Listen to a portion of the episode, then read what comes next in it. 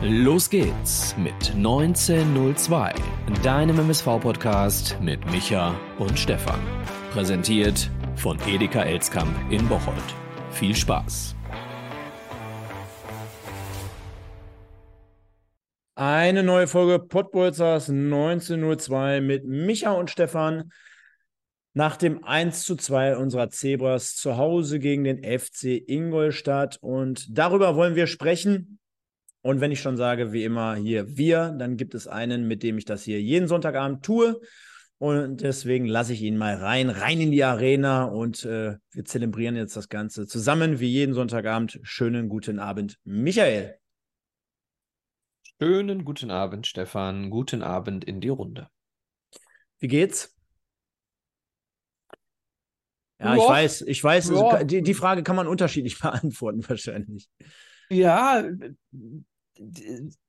wie soll ich das mal sagen? Ähm, es gab schon so ein paar Dinge an diesem Wochenende, äh, die mich so erfolgreich irgendwie davon abgelenkt haben, mir so äh, den ganzen Tag Gedanken um MSV zu machen. Äh, ich will da jetzt nicht ins Detail gehen. Ähm, ja. Lass uns heute, lass uns heute auf meinen Vater anstoßen, der wäre heute 88 geworden. Sehr so. gerne, sehr gerne. Warte. Meidericher Jung bis zur A-Jugend, äh, Baujahr 35 bis zur A-Jugend beim MSV gespielt. Ja, Prost. Prost. Hm. Tja. Der wird wahrscheinlich die Dinger jetzt eh, noch eher machen als die anderen da auf dem Platz. Von daher. Man ärgert sich wahrscheinlich gerade da oben. Ja, boah, Gott sei froh, dass du nicht mitkriegst, ey. ehrlich. Also, Darauf bezogen zumindest. Ähm, drei Punkte, Micha. Hast du für mich? Ja. In der aktuellen Folge meines Podcasts beim Wimpeltausch dreht sich alles um Punkt, Punkt, Punkt. Die überschätzten Spieler ähm, in unseren Augen. Also von äh, international bis national äh, alles dabei. Äh, ich will nicht, will nicht spoilern, aber Timo Werner ist dabei. Ach, Mann, ey. Ich wollte, ich, ich wollte doch jetzt machen. Timo Werner, Punkt, Punkt, Punkt. Ich, ich hatte ist gehofft, dabei. dass du. Ja, ich hatte gehofft, dass du ihn nicht nennst. Ja, ja okay. Ähm, aber du kannst, es ist noch jemand dabei, von dem man wahrscheinlich, da scheiden sich die Geister. Ich habe auch Joshua Kimmich nominiert. Oder wie er sich nennt, Josua Kimmich. Mhm, mhm, okay. Ja. Hört es ja. euch an. Ist, geht, genau, äh, geht gerne mal rein, hört, hört euch das Ganze mal an und wenn wir schon euch mit, der letzte Punkt kommt gleich, aber wenn wir euch schon ansprechen, dann nehmen wir euch auch hier direkt mal mit rein, namentlich auch benannt, zum Beispiel der Mick Bay, der Dominik, der Jan Recht, der Holger, der Mr. Lötsch, der Osan, der Duisburg Jung, Hardy Weste, Duisburg 45, äh 95er, dann haben wir den Flunky Balls, Florian Greger, Domenico Brandes, Spirit of 1492, äh, Elf Lacko, Paul Platz, Marc Potzebra, Oliver Kottwitz, schöne Grüße. Auch dort mal in den Podcast reinhören. Kick and Quatsch. Dann haben wir Metallica since 1981, Holger Müllers, Jörg Peters, Lil Hardy und Dominik Schmidt und Philipp 07. Mein Gott, Wahnsinn. Ihr seid crazy. So viele neue Leute auch, Michael, dabei. Also ganz, ganz viele äh, Namen, die ich jetzt nach und nach immer erst lese. Vielen Dank dafür. Falls Lasst doch mal ein Like da, wenn euch die Sendung besser gefällt als die 90 Minuten. ja. ja, Wahnsinn. Boah, ich bin ein bisschen angeschlagen, ne? Und dann kommt noch so ein Ding da um die Ecke. Äh, machen wir aber gleich rund das Thema. Lux Medien auch Grüße. Ähm, Xabi Alonso als Trainer ist Punkt, Punkt, Punkt. Scheinbar in der Lage, Bayer Leverkusen zu stabilisieren. Und weil das erste und das zweite Grad bei dir mehr oder weniger sich ja fast gedoppelt hat, nehmen wir nochmal einen Punkt rein. Deutschland gegen Türkei am Samstag werde ich. Punkt, Punkt, Punkt. Nicht gucken, weil ich auf einem Geburtstag äh, in Herne bin und dort auch nächtigen werde. Deswegen bin ich nicht, äh, naja, nicht nur deswegen. Also ich, ich gucke nicht.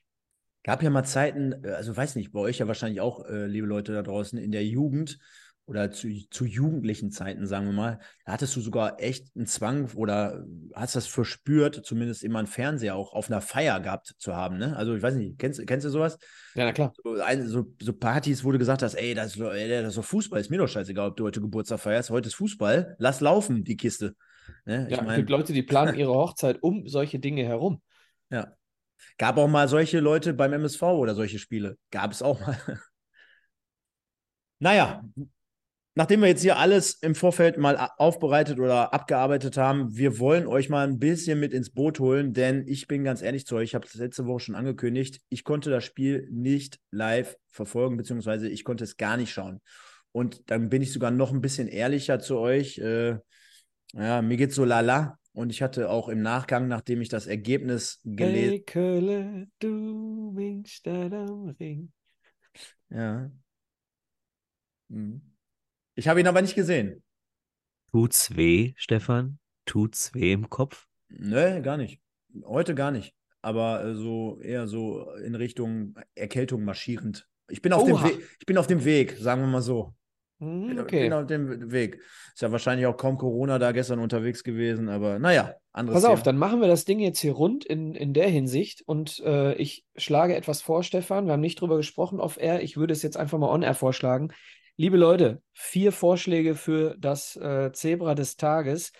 Äh, bitte heute von euch, denn ich habe aufgrund eines Familiengeburtstages gestern das Spiel auch nicht sehen können und habe mir natürlich viele, viele Szenen ähm, aus dem Real-Life-Spiel nochmal angeschaut, aber nicht die 90 Minuten geschafft aufgrund meines Jobs heute.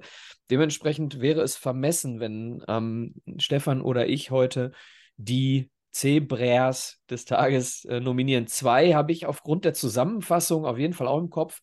Die kommen auch direkt als erstes hier, Pledel und Robin Müller. Aber äh, wie gesagt, es sollte heute vielleicht von euch kommen. Genau, dann würde ich sagen, äh, machen wir das auf jeden Fall heute so. Wir werden dann auch für euch schon mal zu, vorab zur Erklärung, wir werden hier wie gewohnt trotzdem uns gleich die Highlights äh, zusammen mal anschauen. Also jetzt nicht hier eingeblendet, aber werden die mal besprechen. Dann werden wir auf die Tore eingehen. Wir werden generell über die Mannschaftsausstellung sprechen. Und das zweite große Thema heute neben der Review, der klassischen, klassisch in dem Fall mal heute in Klammern gesetzt. Äh, natürlich generell mal wieder die Situation rund um den MSV. Dann gab es ja noch das ein oder andere brisante Thema, was mehr oder weniger dann heute bei Facebook aufgetaucht ist und, und, und. Auch im Forum, da hat es mal wieder richtig geknallt und ist zur Sache gegangen. Darüber wollen wir gleich im zweiten Teil sprechen, nachdem wir das Spiel wie gewohnt analysiert haben. Und Micha, ich glaube, da machen wir nichts verkehrt, wenn wir auf jeden Fall äh, Pledel reinnehmen und ich sehe schon ganz, ganz oft auch Müllers, beiden, ne? beide Müllers, genau. Und dann äh, bricht es ein bisschen auseinander.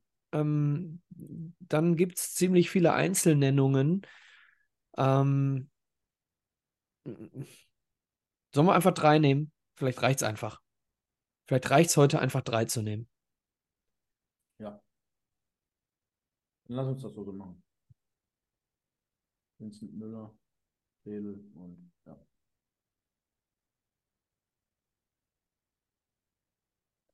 Dann haben wir das doch, oder? Haben wir das doch. Dann sind wir doch heute mal damit zufrieden und starten in das Spiel rein, beziehungsweise in die Highlights. Und der MSV nach dem, naja, wie viele tituliert haben, schlechtesten Spiel der Historie oder des schlechtesten Fußballspiels ever, zumindest in dieser Saison äh, in der dritten Liga. Ähm, mit dem 0 zu 0 in Mannheim, die heute übrigens 2-0 in Essen verloren haben. Anderes Thema. Ähm, sollte der MSV wie folgt auflaufen. Müller im Tor, Fälscher ist rechtzeitig fit geworden zum Spiel. Dann hatten wir Mai, Knoll, Mogultai in der Viererabwehrkette in dem, im Mittelfeld. Micha, was war es? Ist es dann eine Raute gewesen? Nee. Ja, also es ist eine Art Raute. Ähm, also entweder ist es eine Raute, aber dafür sind halt äh, Pledel und Janda, äh, also Pledel vor allem, ziemlich, ziemlich oft weit draußen. Ähm, 4-1-3-2 äh, kann man es nennen. Also eher Michel, Michel bringt Pledel, Janda auf einer Linie. Im Grunde aber, und da können wir direkt mal einsteigen, im Grunde aber von den Mechanismen ähnlich einer Raute. Denn wenn du, wenn du ein bisschen ähm, ja, also wenn du über Fälscher und Mogultai redest, dann redest du hier nicht zwingend über die ähm, gefährlichsten äh, Außenvorbereiter, will ich es mal nennen. Also redest hier nicht äh, unbedingt über viel Gefahr durch Hinterlaufen oder sonst was. So, du brauchst aber, wenn du mit so einer Art Raute spielst, brauchst du aber hohe, gefährliche Außenverteidiger. Und deswegen bin ich hier immer noch der Meinung, dass wir mit einer falschen Aufstellung spielen. Also äh, du hast Geschwindigkeit, äh, jetzt spätestens hast du wieder Geschwindigkeit mit Kölle. Du hast Geschwindigkeit mit Müller, wo viele, äh, ja, scheiden sich die Geister. Der hat Spiele, wo alle sagen, was will der bei uns? Dann haben sie jetzt wieder alle geschrien, Müller muss viel eher spielen. Der ist ja der Einzige, der ein bisschen Tempo mitbringt. Ähm, also du hast mit, mit äh, Kölle, mit Ekene und mit Pledel, ach Quatsch, Entschuldigung, mit ähm, Müller hast du ein bisschen Tempo. Dementsprechend würde ich tatsächlich mit einem klassischen äh, Außenstürmer spielen auf beiden Seiten und würde dann eben einen vorne reinstellen mit einer nachrückenden 10. Aber ähm, das führt schon wieder zu weit, ne? Ich, mhm. äh, du Komm. merkst, ich bin schon wieder begeistert. Also, wir, wir komplettieren das Feld mal. Äh, Stierlin, du hast es gerade angesprochen, Zentrale äh, vor der Abwehr. Ja, dann haben wir. Weil Castaneda nicht fit geworden ist mit seiner Beule an der Schläfe. Dann haben wir noch Pledel, Michelbrink und Janda. Und vorne, ganz vorne, äh, Ekene und Benjamin Girt. Was ich mich frage, ne? Also, ich habe es gerade hier beim Kicker auf. So zwei Dinge, die mir sofort irgendwie aufgefallen. Ich weiß nicht warum, aber zum einen, ähm, dass es zwei Wechsel in der 61. gegeben hat und zwei Wechsel in der 66. Ungewöhnlich, oder? Zweimal Doppelwechsel innerhalb von fünf Minuten. Ja, äh, ich, ich nehme mal an, die, äh, diese, diese 61er-Wechsel waren geplant. Mhm. Und dann wolltest du vermutlich, äh, du darfst ja nur, hilf mir, wenn du es nicht in der Halbzeit machst, du darfst nur in drei Wechselfenstern wechseln, aber ah. fünfmal wechseln. Und dann musstest du, äh, weil Fälscher, okay. ähm, weil Fälscher irgendwie nicht fit genug war, also Fälscher musste raus, deswegen musstest du Fleckstein bringen und hast dann vermutlich genau den, äh, dieses Fenster genutzt, um dann direkt auch äh, ähm, Kölle zu bringen. Und das Zweite ist, äh, wenn ich so immer den Namen Baccalords lese, dann, dann bin ich irgendwie noch in, in, dem, in dem Zeitfenster von vor wahrscheinlich fünf, sechs Jahren gefangen, wo ich mir einfach nur denke, ey, so ein Spieler wie er zu seiner, ich sag mal, muss ja nicht unbedingt besten Zeit seiner Karriere sein, aber in seinem normalen Leistungslevel oder seinem Niveau, der, der müsste doch da ein Mann von Drittliga-Format sein und der müsste uns doch enorm weiterhelfen. Und ich frage mich auf der anderen Seite trotzdem auch, was bringt es ihn zum Beispiel auf die Bank zu setzen?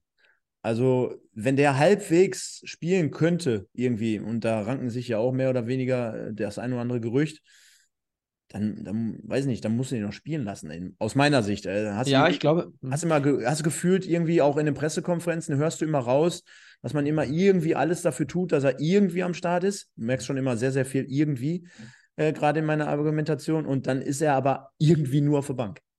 Ich glaube, dass er nicht fit genug ist für Startelf. Mhm. Das glaube ich wirklich. Ich glaube, dass sein Körper einfach nicht mehr, nicht mehr so ist, wie, wie er ihn gerne selber auch hätte.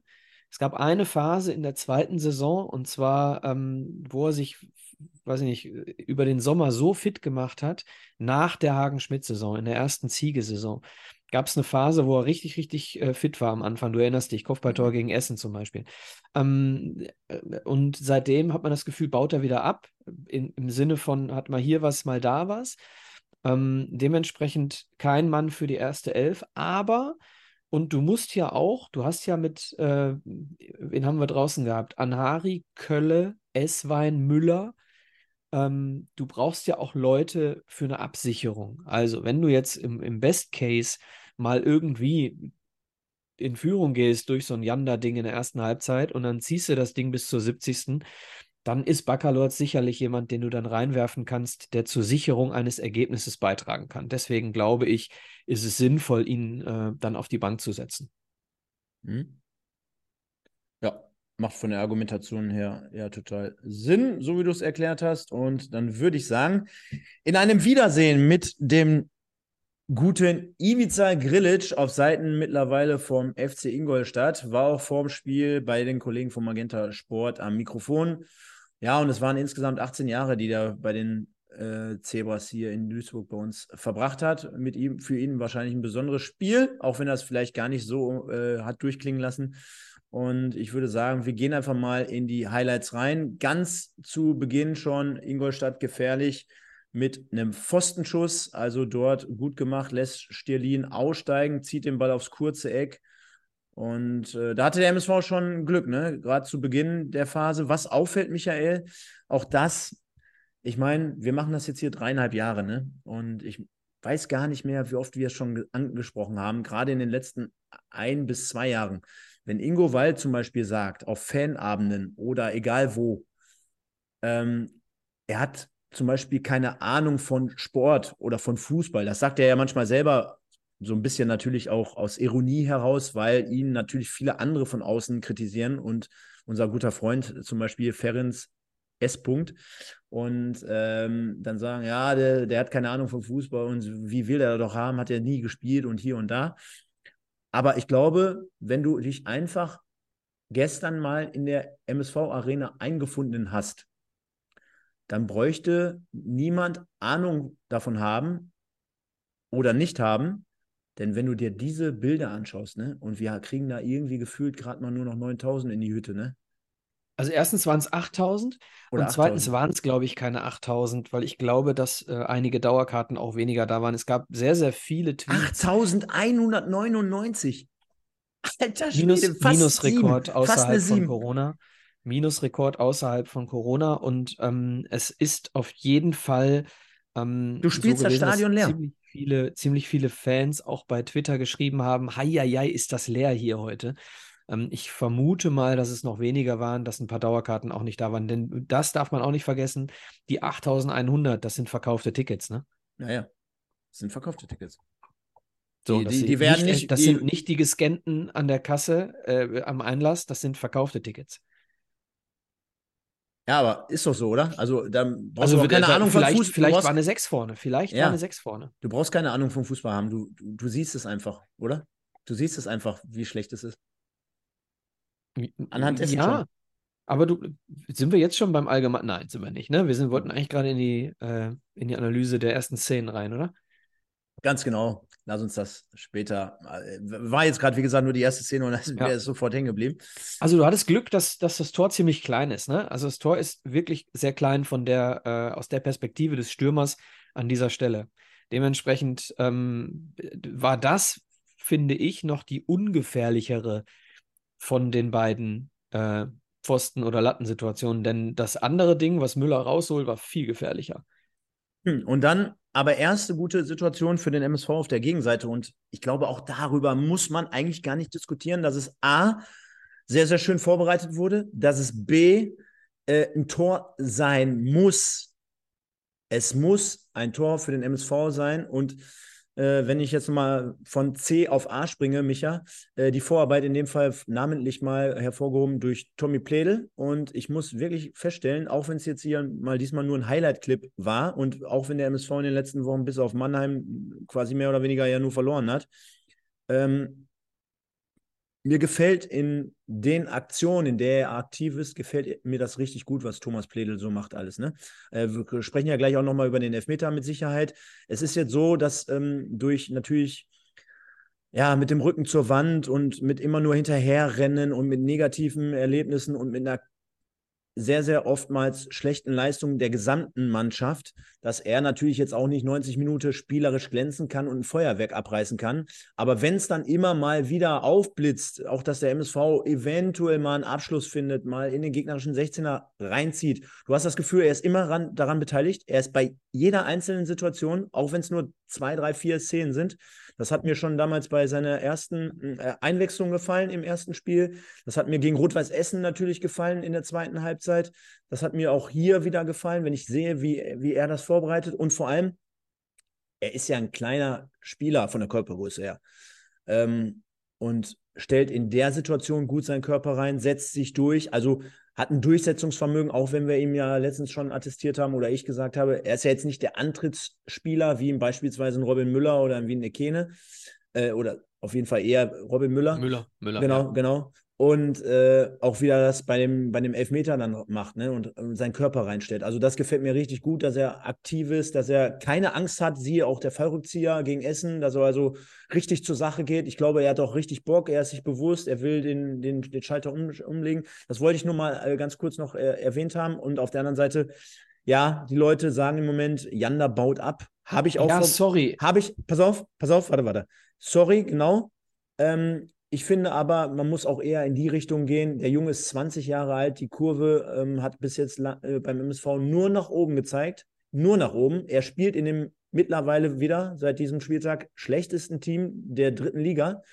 Ähm, ich glaube auch, dass er in einer etwas besseren funktionierenden Mannschaft, das sagst du ja auch immer wieder mit dem Vergleich auf die erste oder zweite Liga, dass er natürlich auch im Moment alles abrufen sollte. Und mein Take ganz kurz dazu: Hey, das ist auch alles viel zu viel, was er im Moment äh, auf, was er da machen soll, ne? was quasi von ihm verlangt wird. Der soll hinten den Laden dicht halten, der soll links aushelfen, der soll die Zweikämpfe gewinnen, der soll das Spiel eröffnen, der soll das Spiel verlagern und, und er soll, soll Abschlüsse und er soll vorne auch die Tore schießen. Ja, ja. So, also Leute, funktioniert nicht und äh, geht ihr mal in, auf die Arbeit und macht noch 38 Jobs gleichzeitig, quasi ja. während eurer Arbeitszeit. Das funktioniert bei keinem Menschen der Welt. Und der Junge ist 20 und ich glaube, das jetzt an ihm festzumachen, also, oder macht keiner an ihm fest, um Gottes Willen, aber dass da noch mehr erwartet wird, der gehört ja trotzdem, auch wenn er mal ein schlechtes Spiel hat oder ein durchschnittliches, gehört er trotzdem immer irgendwie zu den Besten.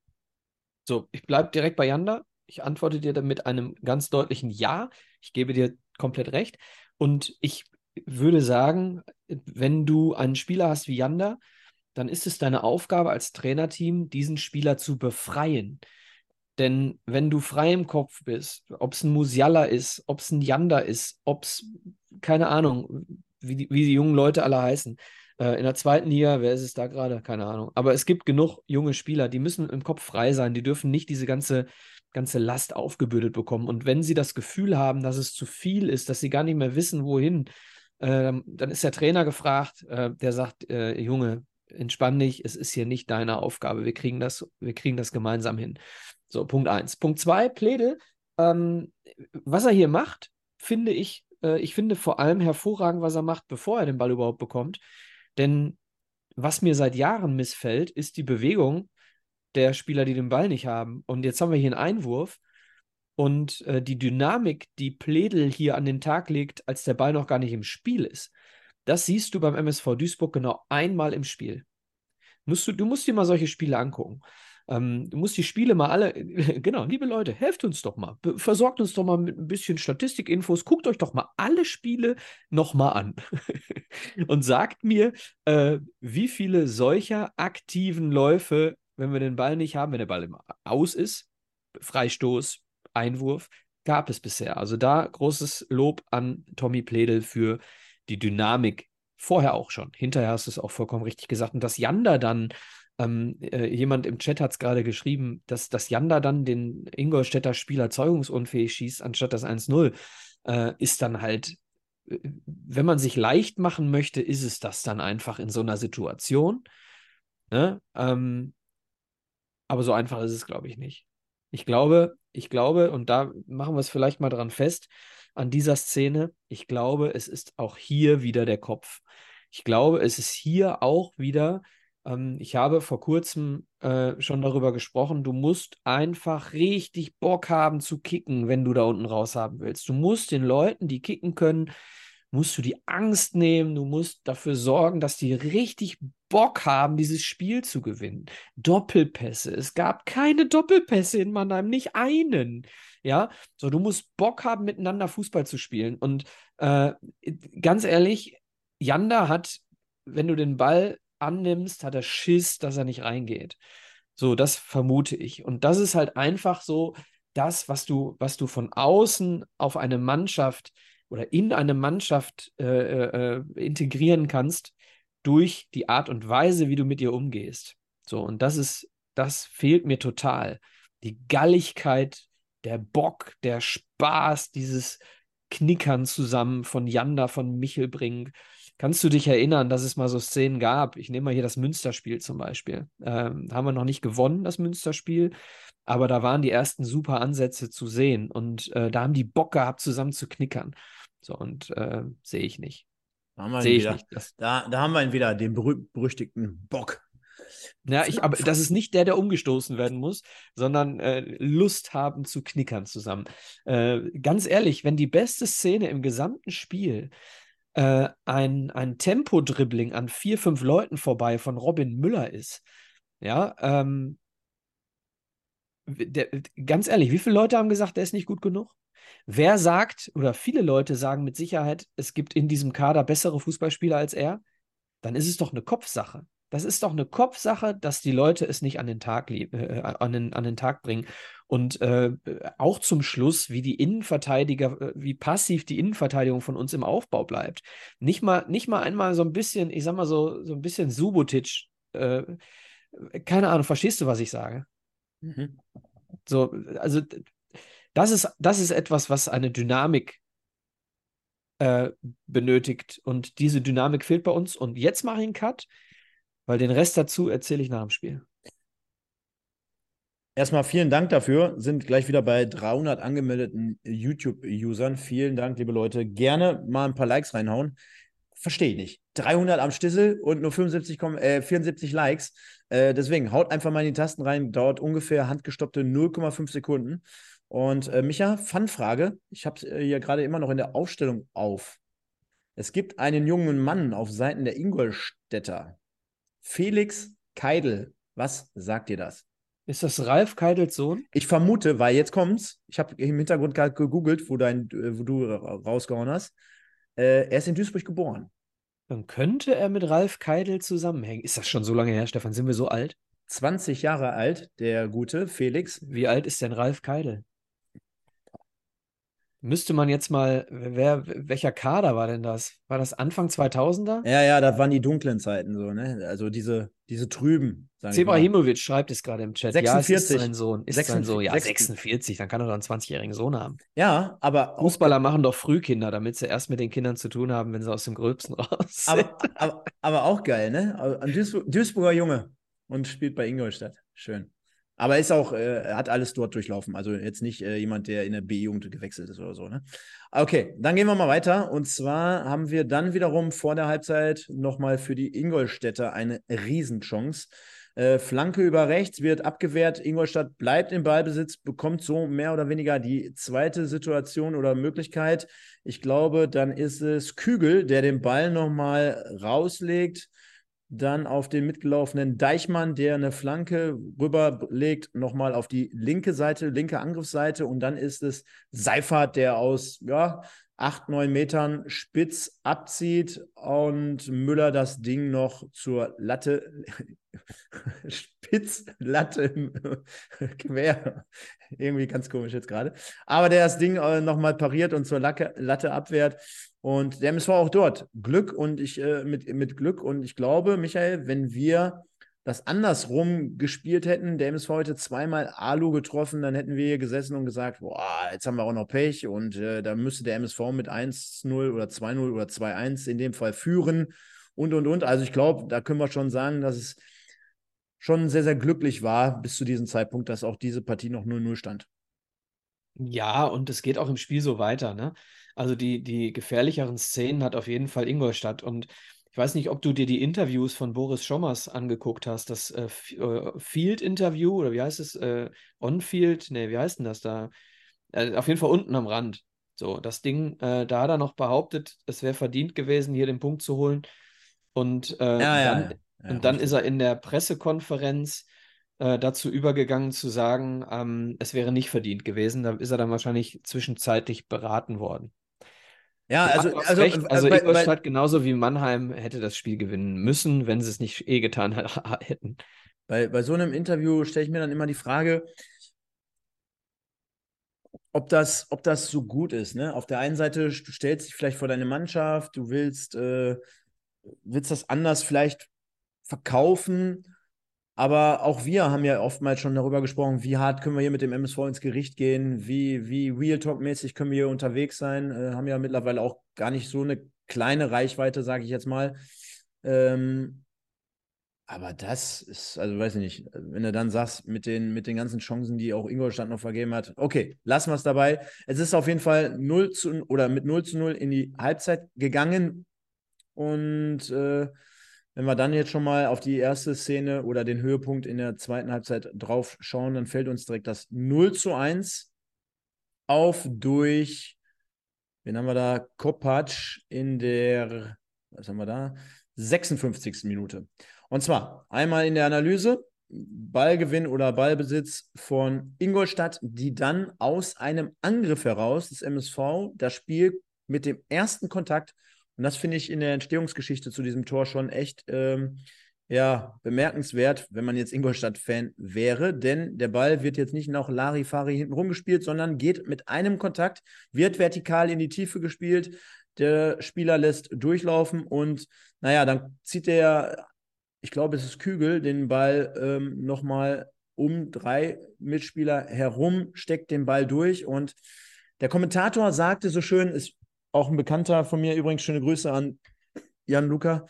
Ähm, er sagte, dass Maida so ein bisschen unglücklich bzw. unbeholfen aussieht. Äh, wirkt so ein bisschen steif. Ne? Klar, ist jetzt nicht der Sprintstärkste und äh, wahrscheinlich die Koryphäe wie à la Kati Witt.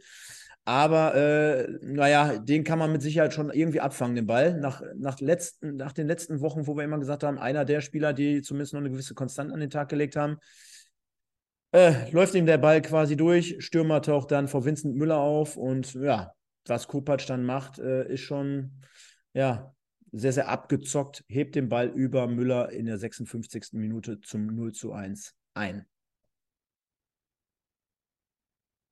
Du bist stumm? Du erstmal, erstmal legt er ihn über den Müller zum, gegen den Pfosten. Ne? Ah, und, sorry, sorry, ja. Und, und dann äh, passiert eben, sorry, dann passiert eben genau das, was ähm, was dem MSV nicht passiert, ne? nämlich dass er dann hier irgendwie an vier Leuten vorbei äh, das Tor trifft und Janda, wie gesagt, macht so einen Testikelschuss. Ähm, ja, was halt nervt, ist, dass es aus dem eigenen Ein äh, Einwurf passiert. Ne? Also du hast eigentlich Ballbesitz und dementsprechend hast du eine, eine ganz andere zu erwartende Ordnung hinten. So, und dann kommt noch diese, diese, also ich weiß nicht, ob Mai einfach nicht mehr richtig dran kam, weil, er, weil der Ball ihm in den Rücken kam oder ob er einfach, also einfach, ob es einfach Pech war an der Stelle. Basti Mai sieht auf jeden Fall auch nicht gut aus an der Stelle, ne? Ja. Und dann hättest du, also wenn du, wenn du Knolli gewesen wärst, hättest du nochmal eben dir eine rote Karte holen können, indem du ihm äh, mit den Händen rausholst den Ball. Aber ist schon okay so. Knolli. Das ist auch geil, einfach nur. Ja, also wie gesagt, es nervt, mich nervt es kolossal, aus einem eigenen Einwurf so unterschiedliche Dinge zu holen. Und ähm, nochmal, wir haben, wir haben in der, äh, wir haben gerade in der ersten Halbzeit die Nummer mit Pledel analysiert. Und jetzt werfen wir den Ball äh, mit dem Rücken zum, zum gegnerischen Tor jemandem an und, und dann kommt direkt jemand und doppelt und dann ist der Ball halt weg. Dann, dann klärst du den noch so halb gar direkt wieder zu einem Ingolstädter und dann bist du halt komplett unsortiert. Ne? Was dich nervt. Weißt du, was mich nervt? Die 70. Minute. Mal wieder. Standardsituation. Redest mal, du vom Einwurf? Ja. Mal ja, lass uns ein Stück vorher anfangen. Wir haben der Ball, den wir zum Einwurf klären. Also der MSV klärt den Ball zum Einwurf und das war eine Szene direkt nachdem äh, unser Rechtsverteidiger ausgewechselt werden musste und wir Fleckstein über rechts bekamen. Und dann kriegen wir rechts keinen Zugriff über Fleckstein und deswegen muss Mai mit einer Grätsche hier zum Einwurf kehren. Und jetzt kommst du. Und gefühlt auch, wie vorhin schon mal angesprochen, nach dreieinhalb Jahren Podcast-Zugehörigkeit, äh, der x-te Einwurf, den wir uns so dementsprechend kassieren oder reinhauen. Denn äh, bei dem besagten Standbild, was ich jetzt hier gerade vor mir offen liegen habe, ist es halt so, Strafraum oder beziehungsweise 5-Meter-Grenze und der MSV, wenn wir jetzt wirklich alle Spieler mal zählen, zählen, die zumindest auf Höhe des Fünfers sind, dann zähle ich insgesamt sechs Spieler vom MSV und vier Spieler von Ingolstadt. Und wenn wir das jetzt noch ein bisschen schärfer betrachten und wir gehen ungefähr dann da rein, wo der Ball mehr oder weniger den Empfänger dann nachher kassiert, dann reden wir über gut und gerne drei Spieler oder fünf Spieler vom MSV und wir reden auf der anderen Seite über zwei oder drei Spieler von Ingolstadt. Also es ist ein kompletter Haufen. Und da fragst du dich schon, bei fünf gegen drei zum Beispiel, dass man nicht in der Lage ist, und da waren ja jetzt nicht nur die Kleinsten und die Kopfverschwächsten, da waren Sebastian May mit da drin, da, wird ein, da ist ein Fleckstein da am Start, den du ja eingewechselt hattest, äh, und, und, und. Und der Ball wird einfach wie ein Torpedo natürlich voll scharf gemacht, voll reingeworfen. Von Malone ist es, glaube ich, und findet dann halt seinen Abnehmer und der Ball wird mit dem Hinterkopf, und wie soll es anders sein, war natürlich klar, dass auch Fröde gegen den MSV sein Tor macht, gegen seinen Ex-Verein. 70. Minute verlängert das Ding mit dem Hinterkopf, geht in den langen, ähm, ins lange Eck rein. Keine Chance für Vincent Müller, würde ich behaupten. Aber naja, das wird dir jeder Kreisliga-Trainer, Michael, und das, das, das kenne ich von meiner Vergangenheit, wird dir das bestätigen. So ein Tor darfst du dir niemals fangen. Du hast fünf Minuten Zeit, dich zu stellen. Du hast fünf Minuten Zeit äh, zu verteidigen, was immer einfacher ist, als äh, nach vorne äh, das, das, das dich durchzusetzen. Also im Rücken das, oder das Spiel vor dir zu haben. Und dann kommt so ein Ball zum 0 zu 2, zum ungünstigsten Zeitpunkt, glaube ich, für den MSV.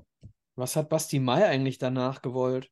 Der rennt ja wie von der Tarantel gestochen direkt nach dem Tor ähm, Richtung, äh, weiß nicht, Richtung Schiedsrichter? Was hat ja. er gewollt? Ja, der wollte ihm sagen, das war sein Tor. Schreib auf, ich war's. Schreib, Schreib auf. auf. ich hab's gemacht. Ich hab's, ich hab's gemacht. Keine Ahnung, ich, hast du es im Kopf? Also, vielleicht kann es jemand im Chat äh, mal sagen. Irgendwie rennt er da raus aus der Situation und beschwert sich. Ich glaube aber nicht, dass er sich bei irgendeinem Mitspieler beschwert. Ähm, denn da war keiner, wo er hingerannt also, ist. Also, wenn er das Züpferli oder das Rempeli äh, da moniert, dann äh, tut mir leid, aber. Oder sagt er dem, da war gar keiner dran. dann darf es ja natürlich nicht zählen, ne? Ja, das, das Handspiel höre ich gerade. Trikot ziehen, Handspiel, okay. Naja, ir, ir, äh, Basti Mai wird wahrscheinlich 20 Dinger reingeworfen haben und irgendeiner hätte gestimmt. Handspiel, ziehen, schubsen, Nase bohren, irgendein Punkt hätte bestimmt gestimmt, aber naja.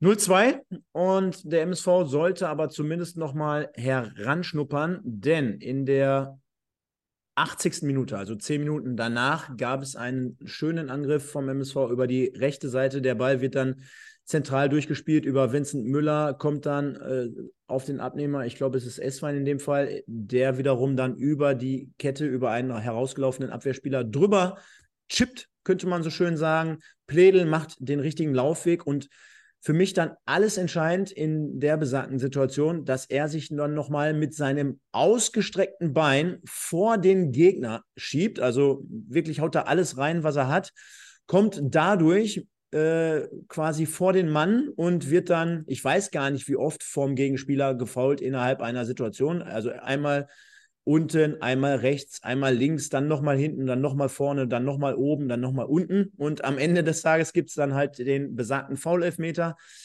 Ich glaube, ähm, souveräner kann man das Ding bei aller Kritik an Esswein. Klar, wir sagen jetzt im Endeffekt, ist es nur ein Elfmeter, aber trotzdem, ähm, ich glaube, souveräner kann man diesen dann wiederum nicht verwandeln. Und Michael, ich äh, mache ein Fass Bier auf, denn wir haben es geschafft. Der MSV hat ein offensives Tor erzielt, beziehungsweise durch einen Offensivmann. Ja, klar. Das ist ein Stürmertor. Also wir haben unter Schommers haben wir jetzt einen Elfmeter und ein Eigentor. und ein Pokal aus gegen Oerding, habe ich das schon erwähnt? Äh, ja, also ähm, ganz kurz zur Korrektur, weil er nämlich eine sehr, sehr starke Szene in dem Moment hatte. Auch ähm, äh, zur Korrektur nicht Vincent Müller, sondern Robin Müller war hier am Angriff beteiligt natürlich. Ne? Äh, und ja, also ich glaube, auch wenn es jetzt nicht so ein klassischer Elfmeter ist, es ist auf jeden Fall ein klarer Elfmeter, oder? Also ich sehe da auch keine ähm, Diskussion, äh, ob es jetzt ein Elfmeter an äh, ein Foul an Pledel war. Für mich war es eins. Hat das irgendjemand gesagt?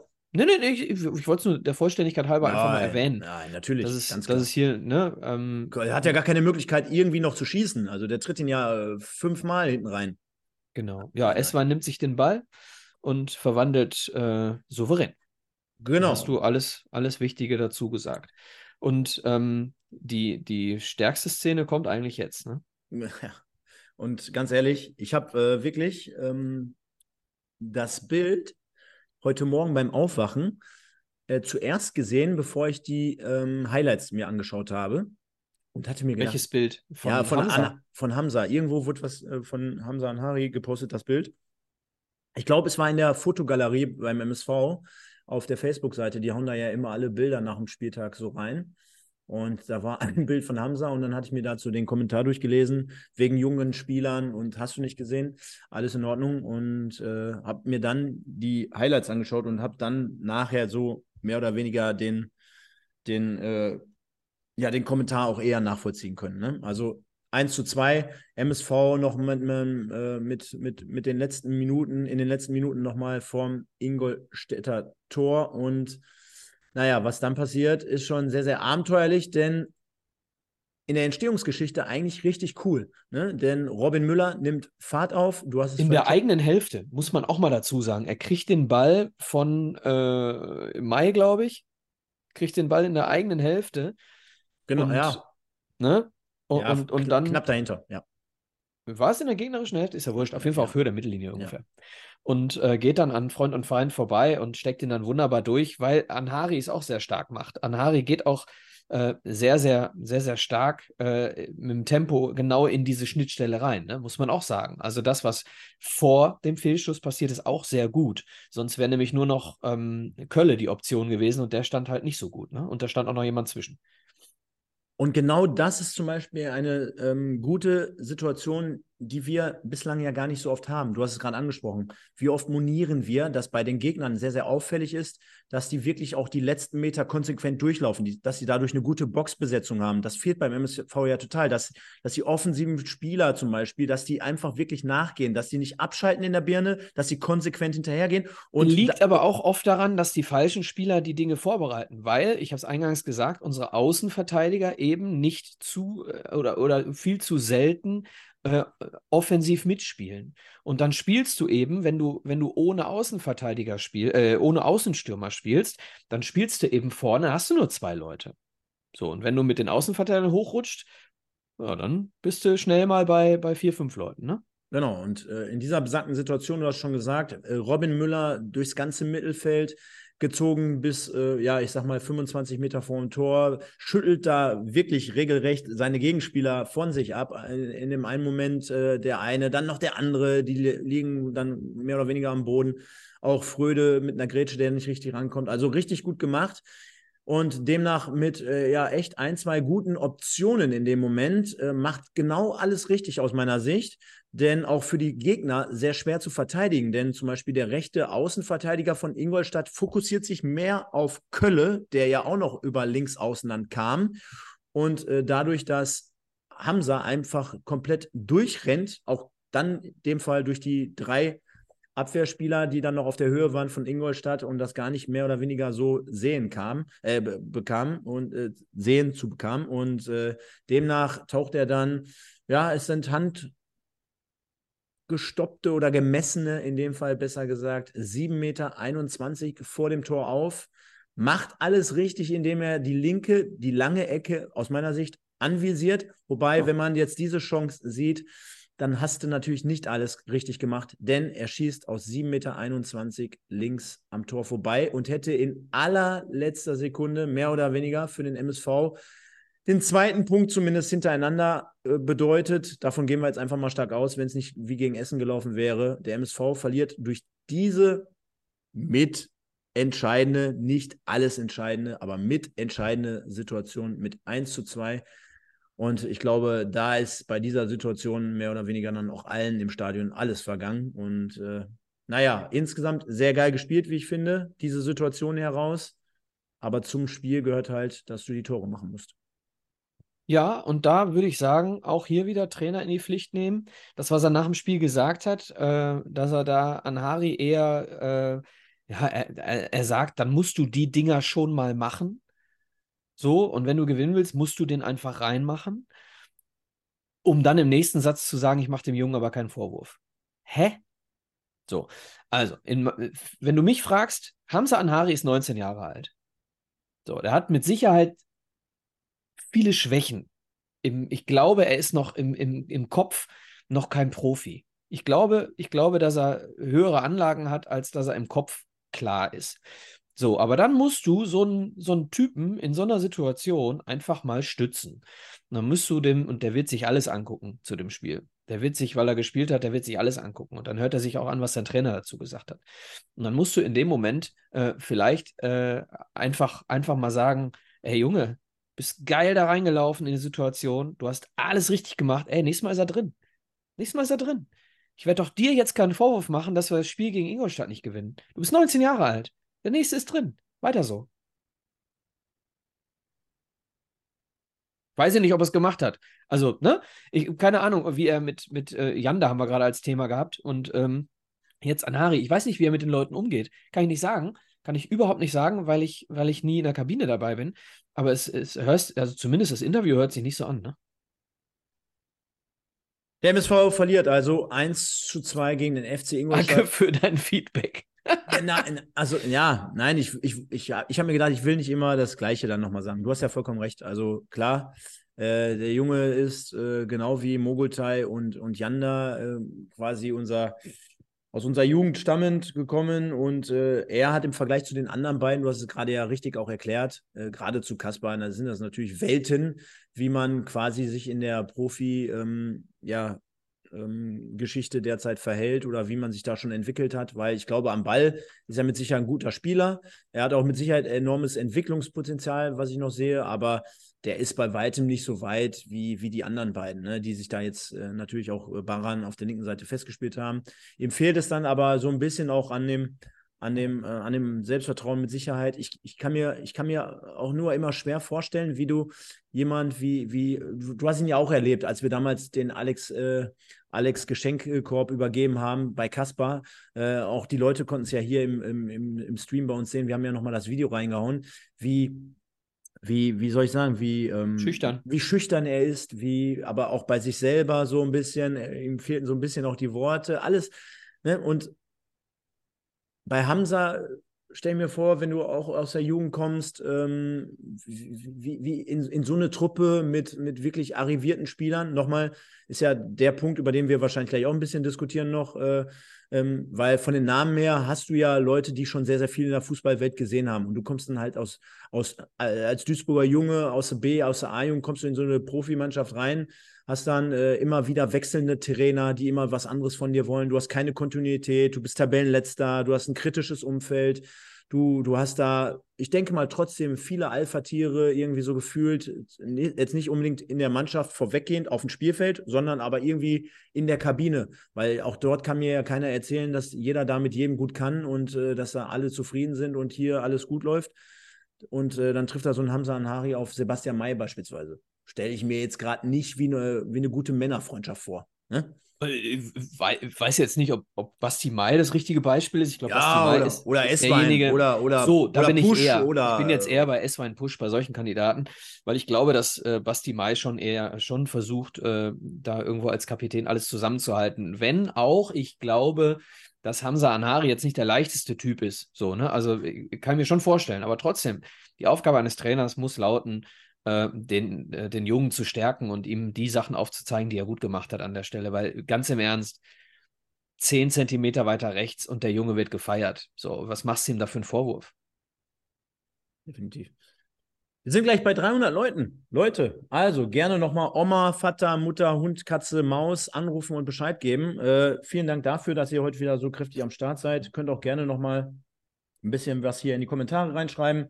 Könnt auch äh, Könnt auch gerne mal liken und äh, ich grüße natürlich alle Leute, die dabei sind. Und äh, von daher, Michael, lass uns doch mal jetzt insgesamt über die Situation aktuell sprechen. Ich glaube, das ist ja wahrscheinlich jetzt sowieso das Thema, was die Leute jetzt gerade insgesamt brennend interessiert. Und da haben sich natürlich einige Dinge aufgetan.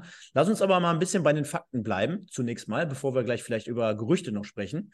Denn der MSV ist jetzt wieder letzter wir sind nach 14 Spieltagen auf Platz 20 mit einer Tordifferenz von minus 10. Haben gerade gehört, dass wir nach 14 Spieltagen das erste Stürmertor erzielt haben und haben sechs Punkte Rückstand auf Platz 16. Wie Besorgnis alarmierend ist das Ganze. wollte ich, Was wollte ist das für eine Frage? Wollte ich eigentlich gar nicht sagen, weil da brauchst du noch nicht Nö, mal. Ist, ist nicht, ist, ist alles gut. Nein, aber in welche Richtung können wir jetzt gehen? Was gibt es zu tun? Ich habe vor zwei Wochen, glaube ich, war es, vielleicht war es auch vor einer Woche, bin mir nicht sicher. Irgendwann habe ich gesagt, ich glaube vor zwei Wochen, gesagt, die einzige Möglichkeit, ähm, die wir haben, ist, dass wir alle an einem Strang ziehen, egal was, egal wie. Es muss jetzt die Mannschaft hundertprozentig alles umsetzen, was der Trainer sagt und so weiter, bitte. Aber das funktioniert ja schon nicht mehr. So, weil, weil danke, danke, damit, da will ich nämlich genau weitermachen. Jetzt sind wir an einem Punkt angekommen, wo man äh, komplett frei von der Schuldfrage. Ich will nicht einen Schuldigen suchen. Nicht die Mannschaft, nicht den Trainer. Geht hier nicht um Schuld. Es geht um Lösungen.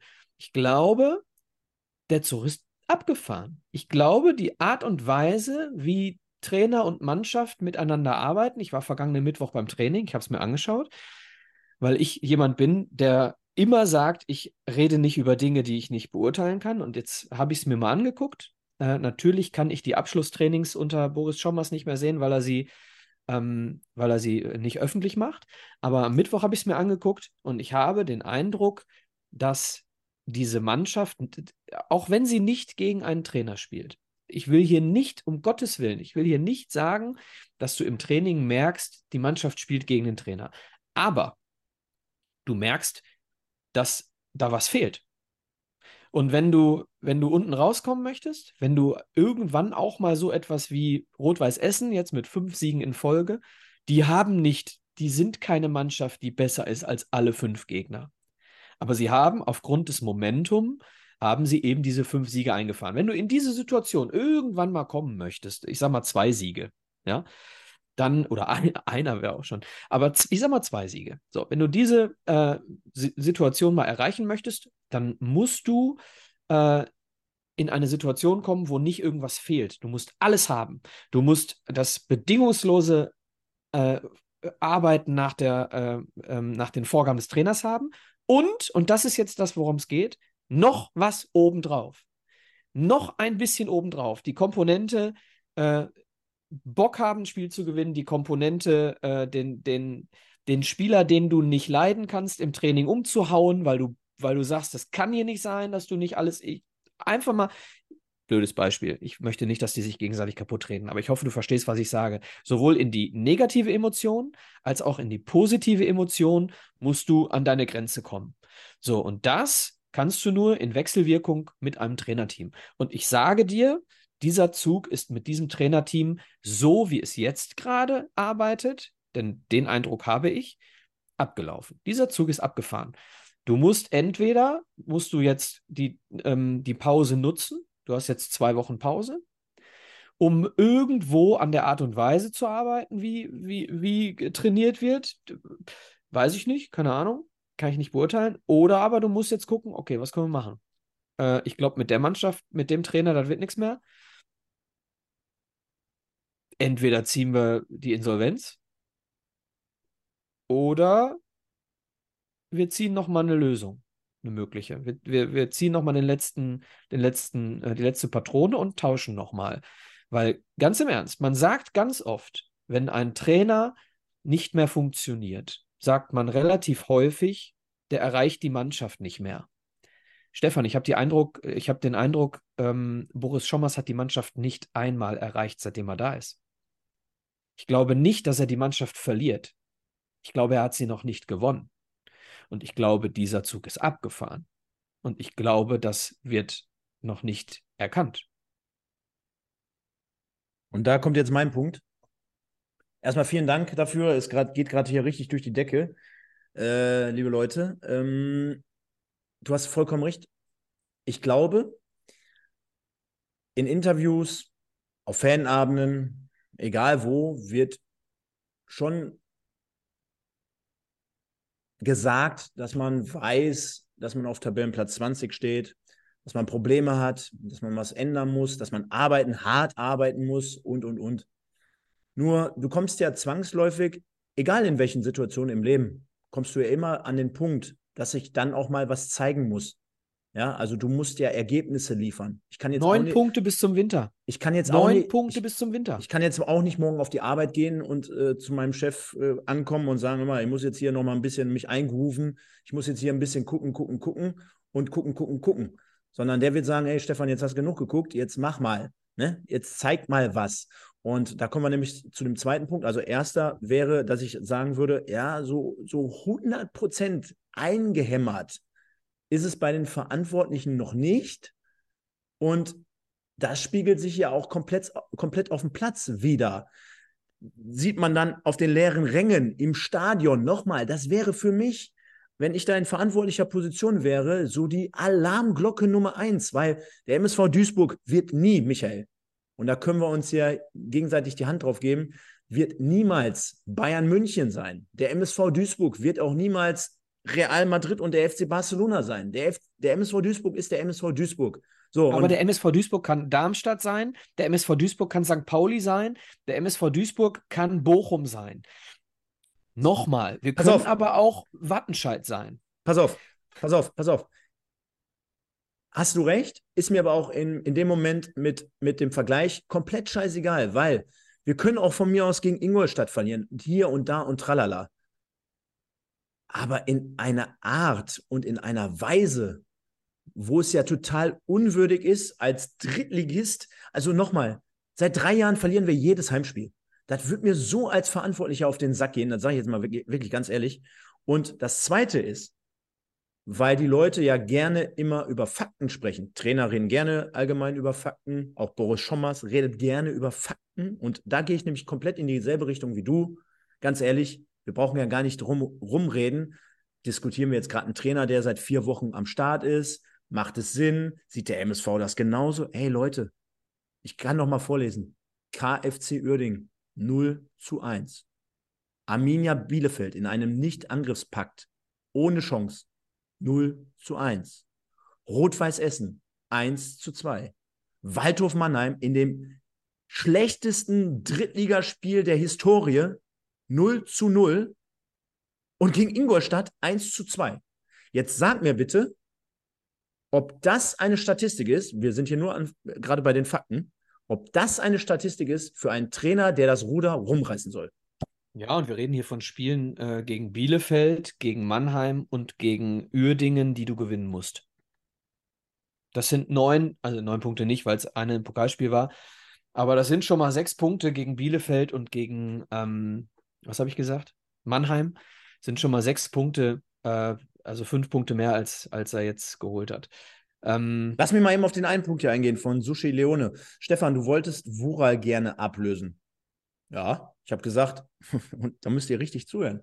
Ich habe gesagt, wenn es da draußen bei den drei gehandelten Trainern einen gäbe, wo ich sofort felsenfest davon überzeugt bin, dann würde ich das auf jeden Fall in Erwägung ziehen. Genauso habe ich das gesagt. Ich habe aber niemals gesagt, ey geil, Wural weg, schon mal da, yippie yay. Also da müsst ihr auch ein bisschen zwischen den Zeilen gut aufpassen manchmal. Kann man ja mal sagen. Ja, also so. ja. Sechs, sechs Spiele haben wir noch dieses Jahr. Äh, unter anderem Nachholspiel in Saarbrücken und dann geht es jetzt Samstag weiter Sandhausen, Lübeck, Aue, Dresden und Freiburg 2, Michael. Ich sag dir, was, ich sag dir, was passieren muss. Ähm, ich bin ja, Gott sei Dank, sind wir beide ja äh, in einer Situation, wo wir sagen können, was wir wollen. Ähm, ich sag dir jetzt mal konkret, was passieren muss, ohne über Namen zu sprechen. Es muss zum ersten Mal in den letzten boah, zehn Jahren, keine Ahnung, es muss zum ersten Mal müssen Entscheidungen getroffen werden, losgelöst von irgendeiner, bitte jetzt den Kindern die Ohren zu halten, von irgendeiner abgewichsten Politik. Wir müssen, warte mal, lass uns das so machen, dann kriegen wir vielleicht da, lass uns, wir müssen aber auch so, denn es muss ja auch der oder what the fuck, da sind, deswegen sind wir da hingekommen, wo wir sind. Deswegen sind wir da, wo wir jetzt sind, weil wir immer irgendeine Entscheidung treffen, weil wir glauben, irgendwer muss irgendwie irgendwo, weil irgendwer noch irgendwas irgendwann. Und wenn wir nicht endlich mal, und es ist wirklich, Stefan, du hast es so oft gesagt in der Sendung, es ist fünf nach zwölf. Es ist eigentlich schon halb eins. So, und, und wenn wir nicht jetzt sofort, sofort Entscheidungen aus rein sachlichen, sportlichen Gesichtspunkten heraus, gepaart mit Duisburger Emotionalität treffen, dann sind wir weg. Dann sind wir weg. Und dann sieht keiner sein Geld wieder, für den wir irgendwelche Entscheidungen in der Vergangenheit vielleicht getroffen haben. Wir haben weder einen Trainer, der uns den Erfolg bringt, momentan, noch haben wir einen Trainer, der die Duisburger Emotionalität verkörpert. Warum ist Boris Schommers da? Erkläre mir das. Chris Schmold zum Beispiel. Erkläre mir das. Genau. Holger Müller schreibt es. Es ist doch alles Wahnsinn. So, und da müssen wir jetzt mal, und das ist ja, wie gesagt, der Vorteil von, von sowas, sowas Unabhängigem wie unserem Podcast. Da muss man doch einfach mal ein bisschen zurückspulen und jede Entscheidung, die da getroffen wurde, mal aus einem anderen Gesichtspunkt heraus betrachten. Und ich will nicht bewerten, ob jede Entscheidung falsch war. Ich will aber sagen, die Motivation heraus, aus der eine äh, Entscheidung getroffen wurde, die war viel zu oft eine falsche. Und deswegen, sorry, sorry, alles, was da jetzt gerade passiert, ist nicht richtig so. Keiner in der Führungsetage zieht mit einem potenziellen in der Führungsetage an einem Strang. Es ist alles ein Geschmur. Ich will das, weil ich und er will das, weil er und hört auf damit. Ihr seid alle, die ihr da arbeitet, seid ihr kleiner als der MSV Duisburg. Trefft Entscheidungen, die den Verbleib des MSV Duisburg wahrscheinlicher machen und nicht euren Arsch retten. Lass uns mal über zwei Personalien sprechen. Du hast es gerade schon auch äh, angesprochen. Auf der einen Seite, wenn man jemanden wie Ralf Heskamp beurlaubt und dann Chris Schmold, ohne dass den meisten sogar irgendwie so richtig dargestellt wird oder dass sie generell die Leute da draußen mit dem Namen jetzt gar nicht so großartig was anfangen. Und er wird während einer Saison vom Chef-Scout zum Manager befördert. Kann man sagen, dass wenn er als Chef-Scout in den letzten Jahren auch mit daran gearbeitet hat, diese Spieler zu verpflichten, die wir verpflichtet haben, plus dass man ja noch auf der Pressekonferenz bei der Einstellung von Boris Schommers sehr stolz darauf war, dass Chris Schmolz seine erste Entscheidung getroffen hat, Boris Schommers zu verpflichten. Kann man sagen, so zusammengefasst, dass das Ding bei ihm nicht quasi als auch schon mehr oder weniger gegen die Wand gefahren ist? Also, da sehe ich jetzt gerade auch nicht also, so viel Positives. Mal, pass auf, wenn und, pass auf, und was, sach, weißt, wenn man sachlich betrachtet. Pass auf, weißt du, ja? was noch hinzukommt? Ich glaube, ich habe den nicht einmal in den letzten vier Wochen irgendwo gesehen und gehört. Und da musst du zum Beispiel sagen, im Vergleich. Meinst du öffentlich? Zu, ja, im Vergleich zu einem Ivo zum Beispiel, da kann man jetzt auch wieder drüber streiten und denken, was man will. Aber in Krisenzeiten hatte ich das Gefühl, der steht gefühlt jeden Spieltag vor der Kamera, rechtfertigt sich zu jedem Thema und steht da sein Mann. Wo ist denn gerade unser Sportdirektor? Ein starker Sportdirektor, der sich vor den Verein, vor die Spieler, vor die Mannschaft vor diese schlechten Ergebnisse stellt, Verantwortung übernimmt und vorwegmarschiert. Wo ist der denn jetzt gerade? Ja, jetzt gerade ist er nirgendwo. Bei der Vorstellungs-PK war er dabei. Ähm, also, äh, Scouting ähm, kann man ihm vorwerfen, muss man aber vorsichtig sein, denn da stand immer noch ein Geschäftsführersport darüber, der eventuell Entscheidungen getroffen hat, dass er die Spieler, die gescoutet wurden, eben nicht transferieren möchte, sondern seine eigenen Ideen bzw. die Ideen seines Cheftrainers umsetzen möchte. So, da würde ich vorsichtig sein, ob, ob da wirklich die Spieler, die beim MSV jetzt spielen, wirklich äh, alle gescoutet waren von ähm, Chris Schmold. Das zweite, gebe ich dir recht, ich ähm, empfinde ihn jetzt nicht unbedingt als, ähm, als, als ja, öffentlich äh, zugänglich, will ich es mal sagen. Ähm, aber ich glaube, auch er weiß gar nicht, wo er steht gerade. Ich glaube, da geht es auch so ein bisschen, ähm, da geht auch so ein bisschen darum, was, was soll Schmold überhaupt in der Zukunft in diesem Verein machen. Ähm, ich glaube, der MSV Duisburg ist auf der Suche nach einem Geschäftsführersport, weil der Geschäftsführersport ja gerade entlassen wurde. Ich, äh, muss man auch ein bisschen vorsichtig sein. Trotzdem, nochmal, ich, ich äh, rein, rein sachlich betrachtet, gebe ich dir, gebe ich dir recht, die Entscheidung, ähm, Boris Schommers äh, zu installieren. Die kommt ja aus seiner Richtung. Und äh, damit ist er jetzt, ich sag mal so, nicht, er hat sich nicht gerade mit einem, äh, mit einem Royal Flush irgendwie äh, nach oben befördert. Ist dann eher, eher so ein Pärchen, was er da gerade hat. Und ähm, deswegen gebe ich dir rein, rein faktisch, gebe ich dir recht, dass er da jetzt zumindest keine Stärke gerade von hinten empfindet, vermutlich. Dann kam ja heute noch die Personalie oder beziehungsweise das Off-Topic-Thema auf. Moritz Stoppelkamp würde eventuell liebäugeln, damit seinen Vertrag bei Oberhausen, bei Rot-Weiß Oberhausen, auflösen zu wollen, beziehungsweise hat darum angeblich gebeten. Jetzt geht es darum, dass wir natürlich das Ganze nicht hier schwarz auf weiß vor uns haben und das bestätigen oder abstreiten können. Aber rein mal vom Gedanken her, was würde uns das bringen? Was würde das für uns Ruhe. bedeuten, wenn, äh, wenn der gute Stoppel wieder ja. ab Winter hier bei uns auf der Matte ja. steht? Also zum einen glaube ich, dass es eine Ente ist. Äh, und zum Zweiten, ähm, äh, und Pippen fragt gerade, woher du das gehört hast. Äh, also es stand im Internet und wurde dann äh, natürlich ganz, ganz schnell verbreitet. Ähm, ich glaube, es ist eine Ente und ich glaube, es würde uns in der jetzigen Situation auch nicht den Impuls geben, den wir, den wir brauchen. Nicht in der jetzigen Situation.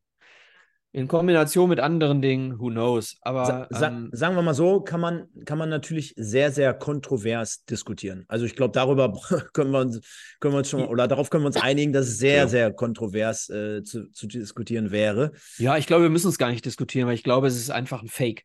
So. Dann lass uns doch mal das ganze Thema so am Rande still und heimlich beobachten, beziehungsweise man wird es mit Sicherheit erfahren, wenn da irgendwie was passiert. Und dann würde ich vorschlagen, können wir ja insgesamt darüber sprechen, wenn es soweit wäre. Ich kann schon sagen, ich wäre pro Stoppel, ganz klar. Ich war ja auch immer derjenige, der ihn quasi immer weiter hier gerne noch bei uns gesehen hätte und auch dort einfach nur mal faktisch belegt an all diejenigen, die da draußen gesagt haben, ne, zu alt und wir brauchen einen Neuanfang und er muss weg. Ich meine, ganz ehrlich, am Ende brauchen wir gar nicht drüber diskutieren, weil diejenigen, die gesagt haben, ne, der soll bleiben, aus meiner Sicht gehen die ganz klar als Sieger hervor, zu 100 Prozent, denn mache ich mir jetzt gerade einfach, schaut einfach auf die Tabelle, wo wir jetzt gerade ohne ihn stehen und da kann man jetzt nicht behaupten, dass es gute Entscheidung war, ihn dort gehen zu lassen. Soll ich was dazu sagen? Habe ich schon so oft. Ich glaube, die Entscheidung, dass Stoppel nicht mehr da ist, war korrekt. Ich glaube nur, die Ersatzverpflichtung inklusive der ganzen Trainer ja, äh, aber, ist dann ja, falsch. Mit aber, den aber, Spielern, die wir jetzt haben, gebe ich dir recht, dass Stoppel noch da sein müsste. Ja, aber so, Kader, einfach, aber, aber so einfach lasse ich dich ja nicht raus, weil das gehört ja zu diesem, zu diesem Prozess dazu. Wenn du ihn gehen lässt, dann musst du dir aber auch sicher sein, dass du Spieler hast, die ihn dann quasi ersetzen. Also zu sagen, genau. Na, naja, aber du, du kannst jetzt nicht sagen, ähm, ich, äh, ich, bin dafür, dass ja, er geht. Davon bin ich ja als Fan ausgegangen, dass die, wenn die ja. ihn rausnehmen, eine Alternative da haben. Ja, haben also, sie ja. Sorry. Haben sie ja. Ja, keine gute. Ja, genau, aber das habe ich auch seit Monaten davor gesagt. Ihr könnt doch nicht von einer Alternative ausgehen, wo ihr glaubt, dass die durch die Decke gehen. Bei den Erfahrungen der letzten Jahre, bei Ralf Heskamp, der uns hier präsentiert wurde, ey, sorry, da war mir von Anfang an klar, dass, dass, dass da irgendwie eine Gurke eine Tomate und eine Sellerie nachher hinterher Stefan, noch, da muss ich ganz kurz nochmal zurückspulen. Ich glaube, zu dem Zeitpunkt, als ähm, Ziege entschieden hat, übrigens herzlichen Glückwunsch nachträglich zum Geburtstag, ähm, als Ziege entschieden hat, dass ähm, Stoppel raus soll, dass Stoppel gehen soll, hatte Ziege konkrete Ersatzspieler für ihn im Kopf. Die hat er halt einfach nicht bekommen. Aber das ist dann, sorry Micha, dann ist das auch ein Problem. Ja, natürlich Und das. Da, da, das ich sage doch, Stefan, ich sage doch, Stoppel nicht mehr zu haben, muss bedeuten, einen besseren Spieler zu haben, als wir ihn hatten. Da sind oder wir jetzt wieder dabei. Ein ja. Potenzial wie ein Jeboa oder sonst was irgendwie auf Außen zu haben. So, das sage ich. Und wenn wir jetzt, keiner würde Stoppel nachweinen, wenn wir jetzt Jeboa geholt hätten für ihn. Verstehst du? So, ich sage einfach, die Alternativen sind zu schlecht. Ja, aber dann. Da sind wir uns einig. Da sind wir uns einig, aber da ist natürlich das ganze System oder der Prozess dahinter dann kompletter Käse, weil äh, du kannst ja nur. Klar, weil die alle nicht mehr da sind, die das entschieden haben. Weil, ne? pass auf, genau, weil, pass auf, also, da, dass man nicht immer im Vorfeld 100% sagen kann, wer einschlägt zu, zu, zu, zu 100%. Das ist mir schon Aber nochmal, ich glaube, wir haben andere Themen gerade als Stoppelkamp. Ähm, aber abschließend, glaube, abschließend ja. ganz kurz, dass man es natürlich im Vorfeld nicht bei jedem Spieler immer so weiß, 100%. Ja. Aber du hast ja gerade gesagt, äh, in Bezug zum Beispiel auf, äh, auf, den, auf den Zeitpunkt, dass man da damals die Spieler nicht bekommen hat. Klar kann man mit, mit Stoppelkamp dann noch länger pokern, aber man muss wahrscheinlich auch irgendwann eine Entscheidung treffen, sodass er dann über seine, seine weitere Zeit dann Planungssicherheit hat. Aber aus meiner Sicht, äh, solch einen Move, den kannst du nur gehen, wenn du dann auch wirklich deine Wunschspieler safe beisammen hast. Und ja. alleine, alleine, jetzt weiß ich, jetzt könnte man wieder sagen, du wirst du wahrscheinlich wieder sagen, weil man die, die Unterlagen vom DFB und weil man die Kohle hier und so. Aber alleine der Fakt, dass man jemanden wie Stoppelkamp rausnimmt und den hochgehandelten Ersatz, und das zeigt ja die ganze Thematik dahinter schon, wie beispielsweise einen Köpke, einen Esswein erst im August hier präsentiert, heißt ja, dass du sehr, sehr lange, sehr hoch und sehr, sehr stark gepokert hast. Und aus meiner Sicht kann das ja folgerichtig nur in die Buchse gehen, weil wer einen Esswein zum Beispiel im August verpflichtet, wird ja mit Sicherheit auch diese Gründe dafür haben oder es geben, warum man den dann zu diesem Zeitpunkt bekommt. Und wenn ich einen Stoppelkamp im Mai verabschiede und einen Esswein im August erst bekomme, sorry, dann funktioniert das ganze System nicht. Da stimme ich dir zu. Und ich würde noch eine Person, wenn wir jetzt schon hier bei hätte, wäre, wenn wir äh, sind, äh, ich glaube, wir hätten Hetwa auch ähm, gut, ja. äh, gut brauchen können äh, als Stürmer, der in die Tiefe läuft. Ja. Ähm, weil äh, Hetwa zum Beispiel war keine Entscheidung von Ziegner. Ne? Ich glaube, Ziege hätte Hetwein, äh, äh Hetwein, äh, Hetwa gerne behalten. Kann ich mir schon vorstellen. Ich glaube, das war dann eher eine finanzielle Entscheidung, ne? weil du bei, bei der Zahl rund um eine Million wird da kolportiert, äh, wahrscheinlich nicht, äh, nicht anders konntest, weil es eine Klausel oder sowas gab. Sind noch irgendwie Alternativen? Also wenn wir schon jetzt gerade das, das Fass auf... Ja, also lass uns mal kurz darüber noch äh, fachsimpeln. So, äh, gibt's du brauchst frisches Geld. Damit ja, aber, du im Winter Spieler bekommst, die okay. unter Vertrag sind. Aber, aber, aber sagen, wir, sagen wir mal, sagen wir mal, Jerome Boateng wäre ja frei. Ähm, sagen wir mal. Ähm, Dann kann der Mai in Sturm, da haben wir einen Innenverteidiger. sagen wir mal, äh, Kohle wäre da, man wäre sich einig. Wo würdest du am ehesten noch ähm, klar, Sturm, Offensive ist ja kein, keine, kein, keine, keine Frage. Aber Alle drei. Es, gibt, es, gibt, es da, gibt es da irgendwie schon vielleicht äh, außer besagten Goden, Kevin Goden, wo wir ja auch immer hier bei Im Westen immer sonntags um 20, 20, 15 mit dem Sven drüber sprechen. Schöne Grüße vom ersten FC Düren. Wäre jemand, der rechts den Flügel beackert, guter Mann. Habe ich ganz viel Geld? Habe ich ganz viel Geld oder habe ich ja, nur wenig Geld? Natürlich jetzt nicht. Wie viel Geld habe ich? Ja, du hast du bist jetzt kein. Für äh, wie viele Spieler habe ich Geld? Für, also machen wir uns nichts vor, wir müssen auf jeden Fall Minimum bei dem Kader mit dem Problem, um auch eine andere Herangehensweise zu schaffen, um vielleicht ein Umdenken und diese Unbeschwertheit in die Mannschaft reinzuholen, weil bringt ja jetzt nichts, wahrscheinlich jemanden von, äh, von Lübeck zu verpflichten. Ja, aber okay, ganz ne, kurz. Ja, aber sagen wir, mal, sagen, wir ja. mal, sagen wir mal genauso zu dieser Zeit wie vor zwei Jahren, wo dann auf einmal, ich glaube, da hatten wir ja auch drei dazu geholt mit Buadus, Frei und ich weiß jetzt gar nicht, wer der dritte war. Wir haben auf jeden Fall ein ganze, also mindestens 33, 40 Prozent unserer Stammelf haben wir aus äh, äh, oder erneuert in dem Fall. Und sowas müsste ja passieren. Du musst ja drei Spieler holen, die sofort Stammspieler sind, die komplett ohne Bedenken da reinkommen in diese Mannschaft und die dann auch unbeschwert äh, ähm, Gas geben. Sagen wir mal, äh, Geld spielt in dem Fall keine Rolle, aber Sag real, mir, wie realistisch. Viele Spieler, sag mir, wie viele Spieler drei ich holen Spieler. darf. Drei Spieler. Drei Spieler darf ich holen. Dann hole ich einen Stoßstürmer, einen Außenstürmer und einen Innenverteidiger. Alle schnell.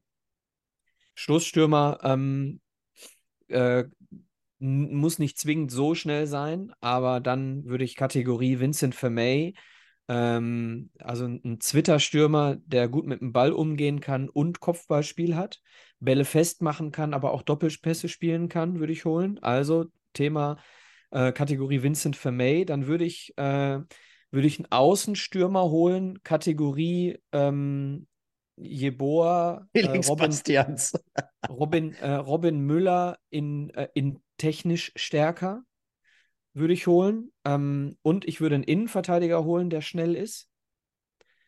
Ähm, wer fehlt mir da ein? Ein schneller Innenverteidiger? Tja, weiß ich nicht. Also auf jeden Fall einen schnellen Innenverteidiger. So, das würde ich machen. Wenn du mich schon fragst nach drei Spielern. Pass auf.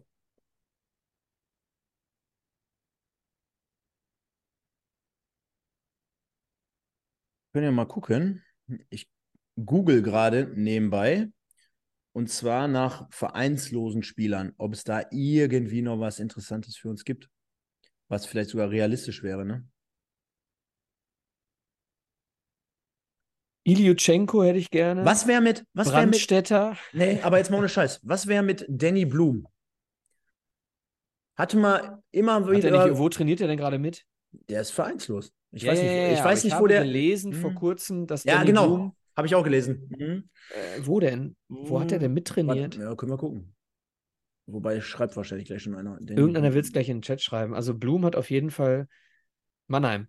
Mannheim. Mhm. Ge- Frage ich mich auch, warum kommen die da drauf und wir nicht? Weil ganz ehrlich, ist ein Spieler für mich für eine gute halbe Runde oder für, eine, für ein Jahr noch mit Sicherheit äh, gut, äh, Stefan, was, gut was im Tank, weil es bringt ja, bringt ja genau das Profil mit, was du sagst. Also Ja, nicht aber- jung, äh, aber dynamisch, schnell. Stefan, ich, ich glaube, wir Guter müssen, Fuß. ich glaube, wir müssen damit äh, rechnen, dass wenn wir Spieler holen wollen, die uns direkt im Januar weiterhelfen, dass wir dann Spieler holen müssen, die in Saft sind. Das heißt, die jetzt schon Ja, Spiele. Aber, Dann aber müssen wir Spieler holen, die schon Ja. Spiele gemacht haben. Michael, Michael, Nein, nein, Stefan, wir brauchen frisches Geld, um Spieler aus Verträgen rauszuholen. Geht nicht um Gehälter. Es geht darum, dass wir frisches Geld brauchen, um die Spieler aus den Verträgen zu holen, weil Spieler, die dir sofort weiterhelfen, sind keine Abgehalfterten, die ein halbes Jahr Pause gemacht haben. mich, ja, aber warum verpflichtet dann, event- oder wo geht Boateng dann hin? Nach Heidenheim vielleicht?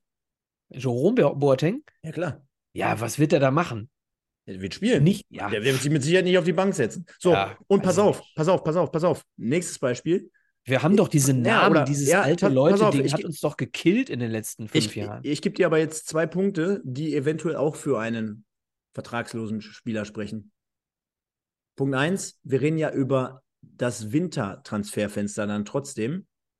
Das heißt, es gibt eine Vorbereitung, auch wenn sie kürzer ausfällt, aber du hast dann trotzdem vier Wochen Vorbereitungszeit. Du hast Testspiele, du hast viele Einheiten, du, du, du kannst daran, äh, ähm, du kannst daran arbeiten. Punkt eins. Und Punkt zwei, widersprechen wir uns da nicht ein bisschen selber, wenn du sagst, naja, die müssen sofort und haben lange nicht gespielt. Ey, ganz ehrlich, unsere größten Hoffnungsträger aktuell sind Niklas Kölle und Thomas Pledel. Die schmeißt du auch sofort wieder rein, wenn sie gerade hier gerade auslaufen können. Also die haben doch jetzt auch, die haben doch jetzt auch gar keine, gar, gar nichts in, im Tank. Niklas Naja. Kölle, der ist jetzt äh, drei Monate ausgefallen.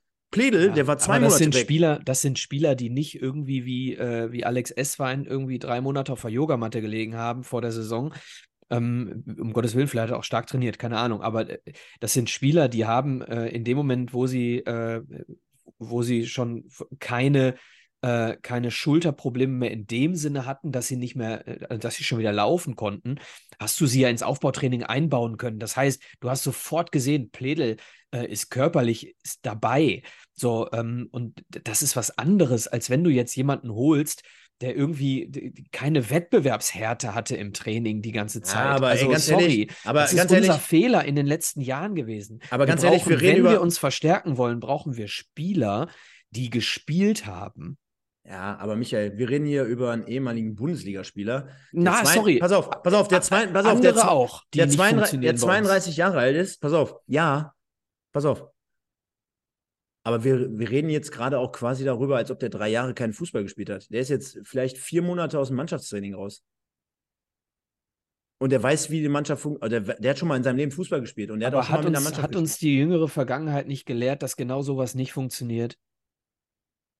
Also wir haben damals auch während der Saison, wann, war's, wann war das nochmal? Vor ein paar Jahren mit Chanturia und hast du nicht gesehen, haben wir doch sogar während der, äh, während der Saison zwei Spieler verpflichtet. Aber waren Obina und Chanturia vereinslos?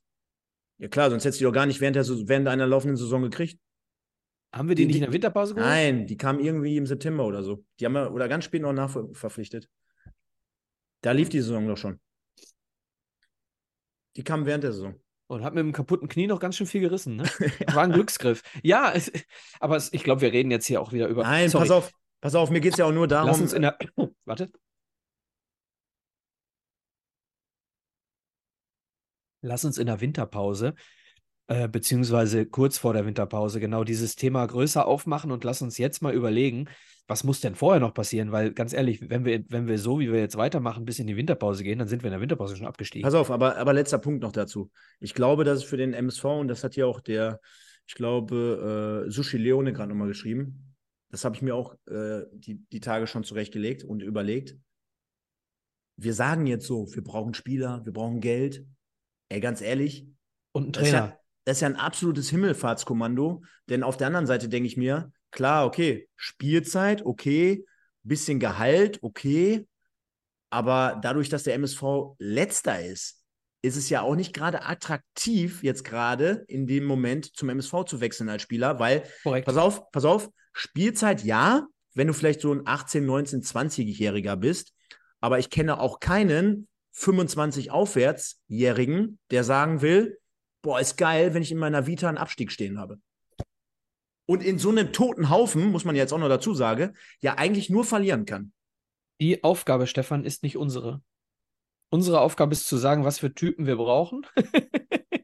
Und irgendjemand anders muss sie dann überzeugen, zum MSV zu kommen. Ich habe schon immer ernsthaft. meine Hilfe angeboten. Ich könnte gerne noch mal zehn Minuten, kannst mich reinwerfen. Ja? ja. Vorne oder hinten? Boah, wo drückt der Schuh? Ach, überall. Nee, dann doch nicht. ja. Ja. Wie gesagt, es, es geht jetzt äh, mal ganz einen Spaß beiseite, ähm, weil es geht ja wirklich um die Existenz des Vereins. Ne? Ähm, jetzt geht es darum, ich habe es dir letzte Folge gesagt, ich gehe nochmal einmal in den Spielplan rein. Ähm, so, nächster Spieltag, weiß ich, ist auswärts in Sandhausen. So, dann spielen wir auswärts mittwochs in Saarbrücken. Dann spielen wir äh, zu Hause gegen Lübeck. So, wenn wir davon ausgehen, dass wir in Sandhausen und in Saarbrücken nichts holen, Ey, wir haben fast 400 Zuschauer, ne? Sorry. Wenn du, wenn du, ähm, wenn du äh, in Saarbrücken und Sandhausen nichts holst und dann den Trainer rausnimmst, dann gewinnst du zu Hause gegen Lübeck. Sind drei Punkte. Ähm, dann gewinnst du in Aue, ist glaube ich das nächste Spiel. Genau, sind sechs Punkte. Und dann gewinnst du nicht zu Hause gegen Dresden. Da holst du einen Punkt. Nee, da verlierst du. Aber dann gewinnst du zu Hause gegen Freiburg am 20.12. am Geburtstag meiner Mutter. So, dann hast du neun Punkte. Dann bist du bei 17 Punkten. Äh, bei wie vielen Spielen waren das jetzt? Fünf? Sechs? Sechs Spiele, hast du gerade gesagt? Sechs haben wir noch. So, ähm, sechs Spiele. Ich sag mal, die anderen holen maximal sechs Punkte da unten. So, dann, dann sind es nur noch drei Punkte Rückstand in der Winterpause. Ähm, dann sind es nur noch drei Punkte Rückstand in der Winterpause und dann hast du eine Chance. Aber du musst drei Spiele gewinnen. Und wie unwahrscheinlich ist es in der jetzigen Situation, drei Spiele zu gewinnen bis zum Winter? Deswegen sage ich nochmal, jetzt handeln, jetzt handeln, damit du mit irgendeinem nicht vorhandenen Effekt von jetzt, den du ja dann hoffentlich hast, äh, in Sandhausen, ganz ehrlich, wann wann ist es denn mal passiert, dass der MSV Duisburg in Sandhausen auf, auf den Rasen geht und denkt, Scheiße, hier verlieren wir bestimmt? Was, wann ist das denn passiert? So, irgendwas muss jetzt passieren, dass ich, ich fahre da hin. Ich fahre da hin Samstag, ich setze mich da auf die Tribüne, gucke mir einen Sieg an, gehe nachher zum Italiener und fahre morgens wieder zurück. Das will ich, dass passiert. So, und die, damit das viel, äh, viel, funktioniert. Viel Spaß und viel Glück. Damit, damit das funktioniert, damit das funktioniert, müssen jetzt die richtigen Entscheidungen getroffen werden. Ich bin nicht der Richtige, der euch sagt, was ihr tut, was ihr zu tun habt. Es muss jetzt gehandelt werden, weil so darf es nicht weitergehen. Ein weiter so, was ist das für ein 3 Euro fürs Rasenschwein? Ein weiter so darf es nicht geben. Und äh, genau da sehe ich nämlich das Problem auf uns zukommen. Äh, da bin ich auch ganz ehrlich, weil es spricht ja gar nichts rein gar nichts dafür, null. dass aus der wir, jetzigen Situation dass wir aus null. Null, dass wir von diesen sechs Spielen so, und jetzt ich war bei Sandhausen. Jetzt ja, gehört ja dazu zu diesem Übrigens übernachte ich in Nussloch. Oh, herrlich. Wer Wunderschön, ne? Oh, ja, ich kenne ich kenn das wirklich.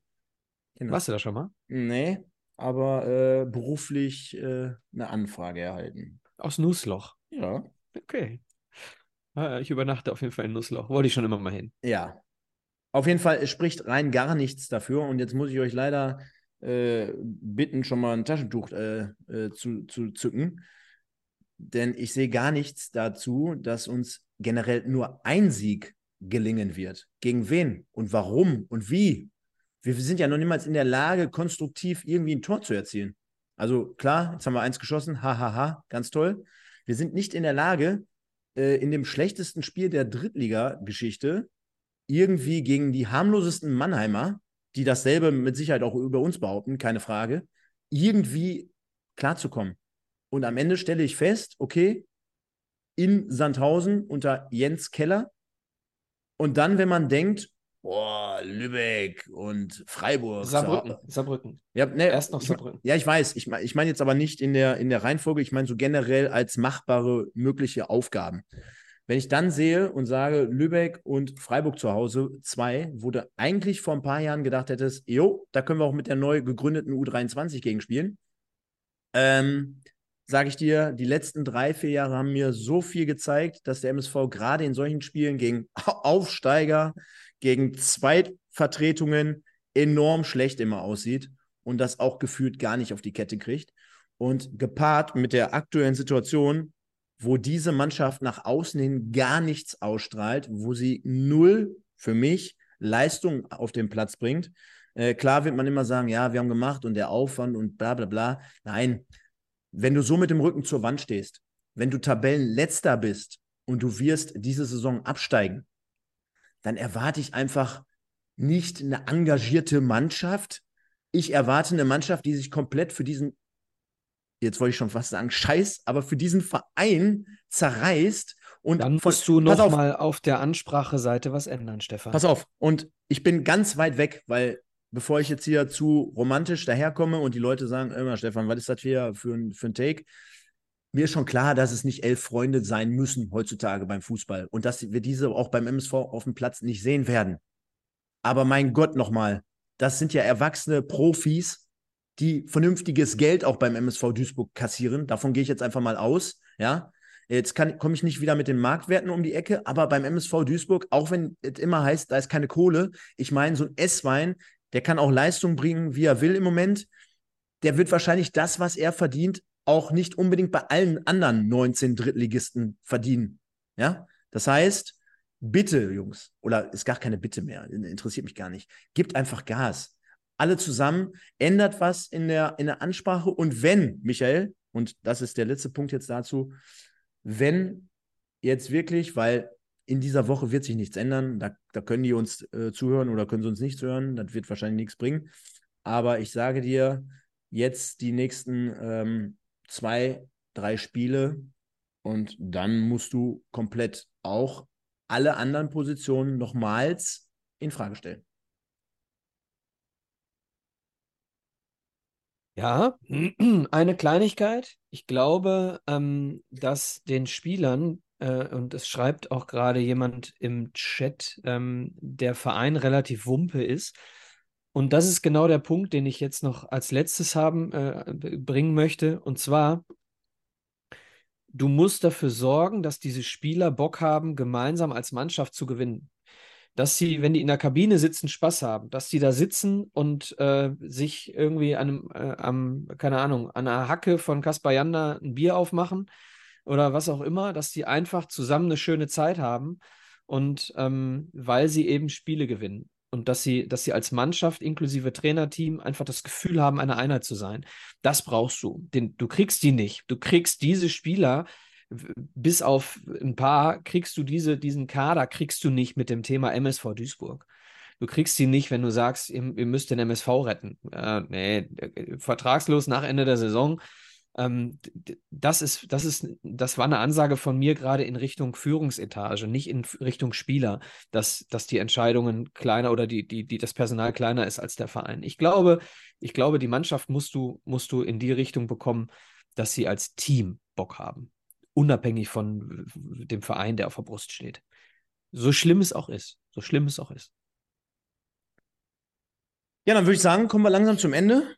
Ähm, haben jetzt hier trotzdem anderthalb Stunden Michael schon wieder auf dem, auf dem Zeiger. Ist ja Wahnsinn. Und äh, kann mich immer nur wieder bei den Leuten auch bedanken für diese regelrechte und sehr, sehr trotzdem immer wieder äh, faire ja, Art und Weise, Art und Weise und, und Diskussion. Du hast es vollkommen richtig gesagt. Und dann würde ich sagen, blenden wir das Ganze mal ein mit der entsprechenden Grafik, denn wir hatten trotzdem das Zebra des Tages.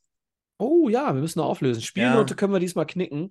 Ja, können wir nicht beurteilen. Können ja. wir nicht beurteilen. Und äh, ich glaube, es ist trotzdem auch sehr, sehr eindeutig geworden beim Spieler des Tages, Michael. Tommy Pledel. Thomas Pledel mit 60 Prozent, Vincent Müller 22 Prozent und Robin Müller immerhin 17 Prozent. Nicht schlecht für einen Einwechselspieler, 17 Prozent, muss man auch sagen. Und ich meine, ja, genau. Und ich meine ganz ehrlich, äh, wie krass ist das überhaupt, dass wir so eine Kategorie haben bei nur Niederlagen? Ne? da wird einer Thema des Tages. Ich, äh, was ich geil fand heute bei, ähm, bei Facebook, da hat äh, das Bild von Alexander Esswein, wo er gerade am Elfmeterpunkt steht. Ne? Hast du das gesehen? Da hat einer drunter geschrieben, ähm, gibt ja immer ähm, beim MSV äh, ähm, die Kiste des Monats von Köpi. Und hat einer Kiste des Monats runtergeschrieben, das heißt, weil es wahrscheinlich das einzige Tor sein wird. Fand ich so geil, ey. Genau es war doch letztes Mal, war doch genau letztes Mal schon Humor. so peinlich, dass Janda den Kiste des Monats kriegt, weil es die einzige war. Das ist so geil. Das ist genau mein Humor, ey. Sorry, ey. Aber boah, da kommt man sich ja auch, eigentlich müsste man sich da doof vorkommen, ne? Oder? Also ich verstehe es nicht. Ja. Stefan, schön was mit dir. Wenn es nicht alles so traurig wäre. Ja. Hast du vollkommen recht. Hast du vollkommen recht. Muss mal eben eine Sekunde nochmal überbrücken, Michael. Kannst du ja nochmal sagen, wie es weitergeht? Äh, ich muss überbrücken. Ja, muss man kurz überbrücken. Äh, wir werden nächste Woche keine Sendung haben, weil spielfrei, weil äh, äh, also, möchtest du eine Sendung machen? Also, worüber willst du sprechen, Stefan, Sonntag? Ist doch äh, Länderspielpause jetzt. Ach so, ja. Ne? Also keine Sendung am Sonntag, äh, dann Es sei denn, es sei denn, Ingo Wald, tritt, Ingo Wald tritt zurück. Andreas Rüttgers wird neuer Trainer beim MSV Duisburg und Stoppelkampf wird Sportdirektor und Spieler in einer Person. Also keine Sendung nächsten Mittwoch, nächsten Sonntag. Ähm, Schöne Grüße erstmal. Die nächste, äh, nächste Sendung ist dann am Sonntag nach Sandhausen. Da werde ich dir dann hoffentlich von einer schönen Reise berichten. Ähm, und dann geht's nach Saarbrücken, da wird es schwer, ne? Da wird es ganz schwer, äh, eine Sendung zu machen.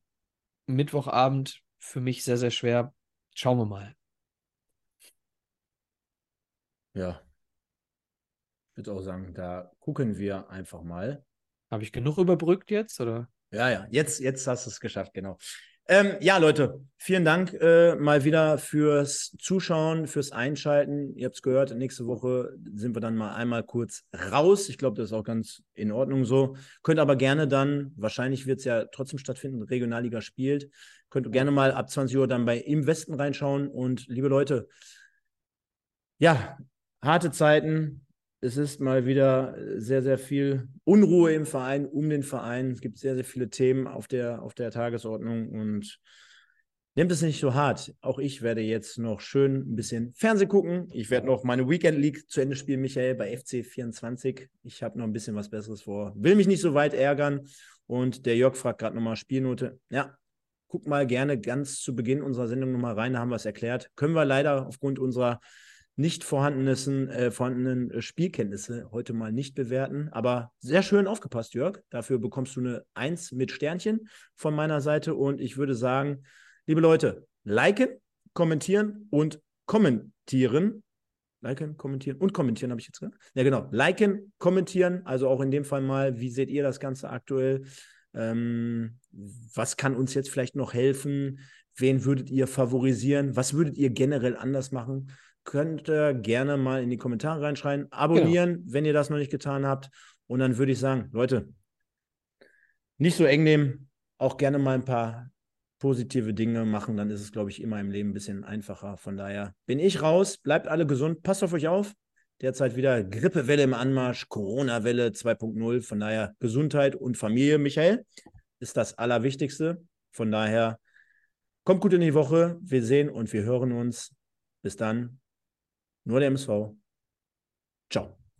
Ja, es gibt äh, für mich auch nicht viel Wichtigeres als den MSV Duisburg, aber du hast recht, Stefan, es gibt etwas Wichtigeres und das ähm, ist vor allem die Gesundheit. Äh, zeigt mir jeder 12. November äh, jedes Jahr wieder und dementsprechend, ähm, ja, macht was draus, genießt es Äh, lasst euch eure äh, Wochenenden nicht komplett verhageln durch den Verein, den wir alle so lieb haben. Gabt euch wohl. Ciao, ciao.